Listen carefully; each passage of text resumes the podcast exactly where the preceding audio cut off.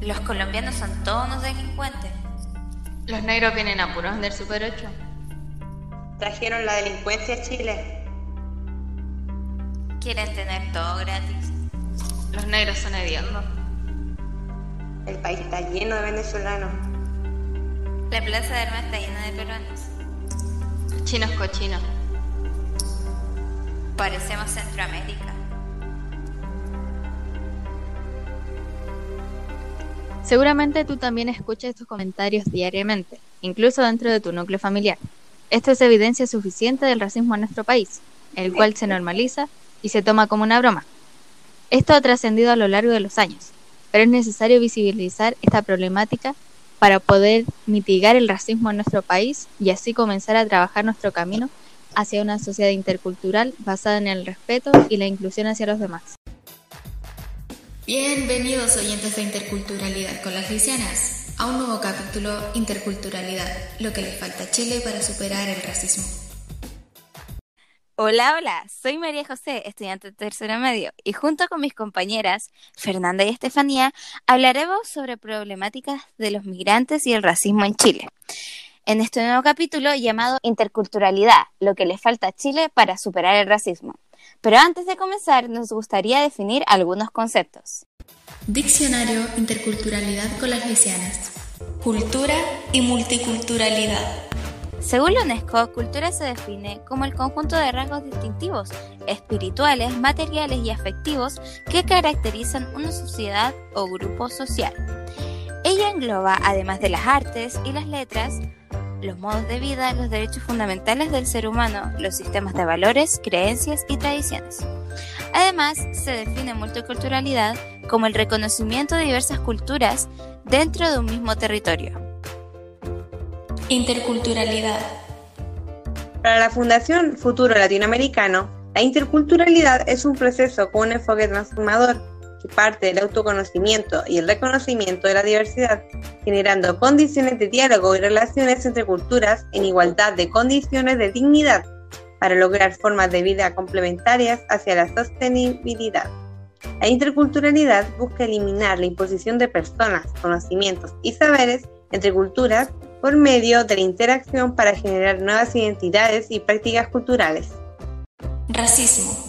Según la RAE, el racismo es la exacerbación del sentido racial de un grupo étnico que suele motivar la discriminación o persecución de otro u otros con los que convive. En simples palabras, se puede decir que es el sentir irritación o enfado hacia una raza distinta a la propia y se manifiesta mediante la discriminación o la persecución de estas personas de distintos orígenes y costumbres. Pregunta al público. ¿Qué opinas de la migración en Chile? ¿Usted cree que Chile es racista? Bueno, con nuestras compañeras publicamos esta encuesta en Instagram ya que queríamos saber cuál era la opinión de la gente sobre este tema. Y nos sorprendimos, ya que coincidían con la nuestra. Chile actualmente es un país racista. No integramos ni aceptamos las otras culturas. Las discriminamos e incluso bromeamos con ello. Lo tenemos internalizado, como si eso fuera normal. Pero en realidad no lo es. Hay personas, cuando publicamos la primera pregunta, ¿qué opinas de la migración en Chile? Habían comentarios como que nos vienen a quitar el trabajo, que se vayan para su país. Nadie decía que era para apoyar a otras personas que viven en, en, condiciones que no son buenas, que vienen buscando un futuro mejor. Nadie dijo intégrenlos, nadie dijo ninguna de esas cosas.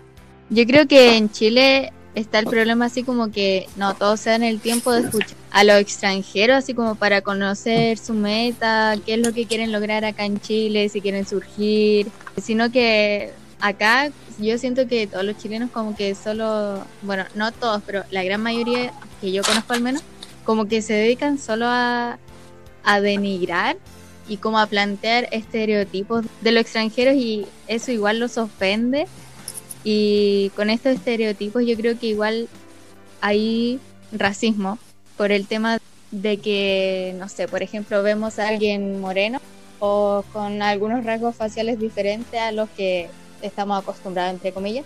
Y es como al tiro, ah, este es peruano, este es boliviano. Y es como súper nada que ver porque ahí dicen que estos nos vienen a robar el trabajo, que, que vienen a introducir droga al país y como puras cosas malas, siendo que ni siquiera se dan el tiempo de conocer a la gente. Sí, yo creo que eso es un punto muy importante. Además que no, aprovechamos las otras culturas. Es que en realidad, en vez de denigrar a las personas, tratarlas mal, crear más estereotipos, deberíamos aprovechar la cultura con la que vienen esas personas. Hacer un intercambio. Eh, nosotros mostrarle nuestra cultura, cómo somos, recibirlos de una buena manera y luego escucharlos a ellos, ver qué tienen para ofrecernos, enriquecernos de eso, en vez de denigrar y como poco menos decirles que se devuelvan a su país, porque por algo vinieron, porque yo igual me siento bien en mi país, pero incluso ni siquiera hay personas que vienen porque en su país están mal o otras porque en realidad quieren conocer y los tratamos mal. Y eso como chilenos nos da una imagen súper negativa. Encima, antes de que lleguen, eh, hay un montón de prejuicios y un montón de estereotipos de las personas como si su nacionalidad definiera su forma de ser. Y yo también creo que eso tiene que ver con el respeto, porque siento que aquí hace falta tanto respeto, incluso tanto con la gente inmigrante como entre los propios chilenos. Siento que el respeto y el reconocimiento del otro eh, muchas veces se pasa a llevar. Sí, incluso con esto mismo se ve como la fachada del país Chile que acepta a la gente extranjera, pero en realidad no nos educamos en base a la interculturalidad, que como decíamos, no es solo el reconocimiento de la cultura, también es el intercambio de ella, romper los estereotipos, que sea un diálogo horizontal donde todos seamos iguales, que no haya discriminación ni brechas y que al fin y al cabo podamos comunicarnos como de persona a persona, sin los prejuicios, sin porque tú eres de aquí, porque yo soy de acá, que no tenga nada que ver eso, sino convivir en un ambiente sano y en base a respeto, como decías tú. Sí, aparte que, como tú dijiste recién, eh, tiene que ver con el conocer. Y aquí muchas veces, claro, en el país se habla de, no, sí, implementemos, seamos respetuosos, pero en el fondo nunca se nos habla de eso. Casi nadie conoce las costumbres, las creencias de, de, los, de los demás países porque tampoco es como que enseñen eso. Es que claro, yo creo que como que en los colegios, no sé, tomaron como una educación intercultural, así como solo en la enseñanza bilingüe, así como ya enseñar inglés, pero igual como que en el colegio no te pasan mucho sobre otras culturas incluso del mismo país o de, otros países, como que no te introducen tanto en eso. Y yo creo que eso serviría igual para que los niños desde ya chicos vayan aprendiendo que hay gente diferente, que no todos siempre vamos a pensar igual en el mismo territorio y que siempre van a haber diferencias, pero que esa igual de una u otra manera tienen que ser respetadas. Además, yo siento que el concepto de interculturalidad como tal no se enseña en ningún momento como que sí enseñan el, los conceptos como de respeto, de solidaridad y todo. Yo creo que el concepto de interculturalidad es muy importante la forma de desarrollarlo, pero también es algo muy complejo a la vez porque no es como un algo que tú digas así como 10 pasos e implementar esos 10 pasos en todos los lugares y ¡pum! listo. El país intercultural, todos lo conocemos, todos lo sabemos, no. Es algo que fluctúa demasiado y que se debe aplicar en cada contexto de la vida, porque no es algo solo como de paso, es algo muy, es un proceso que se debe hacer y que es largo. Falta como voluntad por parte de las personas para conocer y adentrarse en otras culturas distintas a la propia. O sea, como que me hace ruido porque igual como que la mayoría de los migrantes son de, de, de acá mismo, de Latinoamérica. Ellos son como similar en cierto modo a nosotros, así como en base a, no sé, como raíces culturales, pero igual hay choques culturales, pues no sé si se entiende, y esos choques culturales llevan a conductas racistas. Sí, yo siento también que se provoca, es como un círculo vicioso, porque uno tiene los estereotipos internalizados desde chico, entonces, por tener esos mismos estereotipos, uno se cierra a conocer las otras culturas. Y al cerrar a conocerse las otras culturas, nunca puedes derribar ese tipo de estereotipos que tienes internalizados. Entonces yo creo que todo va en, como la enseñanza, en empezar a implementar charlas, no sé, eh, empezar a hablar del tema, dejar de tirar esos comentarios eh, de los que dijimos al principio del podcast. sí, y es súper injusto porque es como lo que pasa con los chilenos en otros países, por ejemplo, también he escuchado los típicos comentarios, no, los chilenos son ladrones. ¿Por qué generalizar también eso cuando no somos todos iguales? Tampoco hay que encasillar a una persona dentro de un estereotipo, es totalmente injusto. Aparte que respecto al otro, la gente, mucha gente se queja porque vienen a robar empleo y cuestiones así, cuando no saben que en el fondo es la globalización lo que hace que crezca un país. Entonces, en el fondo se contradicen. Sí, además en la actualidad estamos en un país, en un mundo globalizado en estos momentos, entonces hay que empezar a adaptarnos porque, como mismo señalaba mi compañera, eh, no solo nosotros somos racistas, sino que en realidad pasa en muchos lugares del mundo. Entonces, lo que hay que hacer es como, primero que todo, derribar estos estereotipos, empezar a hablar del tema y parar de minimizar la discriminación. No, si no importa si era un chiste, era una talla, no, no es un chiste, o una talla estás discriminando a alguien. Y solo por algo tan básico como a dónde nació. ¿Te has dado el tiempo de conocerlo? Yo creo que a la sociedad chilena igual en sí como que le falta mucho por avanzar. Miren, eh, como en los últimos datos que arrojó el INE en, eh, en diciembre del año pasado, 2019, eh, arrojaron que casi un millón y medio de personas eran extranjeros acá en Chile. Y la mayoría son de latinoamericanos.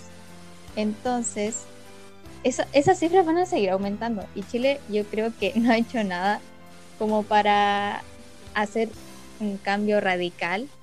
Porque claro, como decían ustedes, como que lo toman como chiste y lo dejan pasar, pero en realidad a las personas les duele, les duele mucho porque es pasarlo a llevar a su origen, sus raíces. Yo siento que a Chile le falta mucho para poder llegar a interculturalizarse, porque como decían también, esto no, no es dar paso y ya listo, no, esto es un trabajo que debe tener todo su proceso y la verdad es que yo no he visto cambios durante el último año porque hasta el día de hoy sigo escuchando que los peruanos que comen palomas, que también que los chinos cochinos, que los venezolanos, que los colombianos. Y yo creo que todo eso va en las personas. Si uno decide cambiar, abrir su mente, votar los estereotipos banales que han existido en nuestra sociedad a lo largo de los años, podemos lograr un Chile intercultural.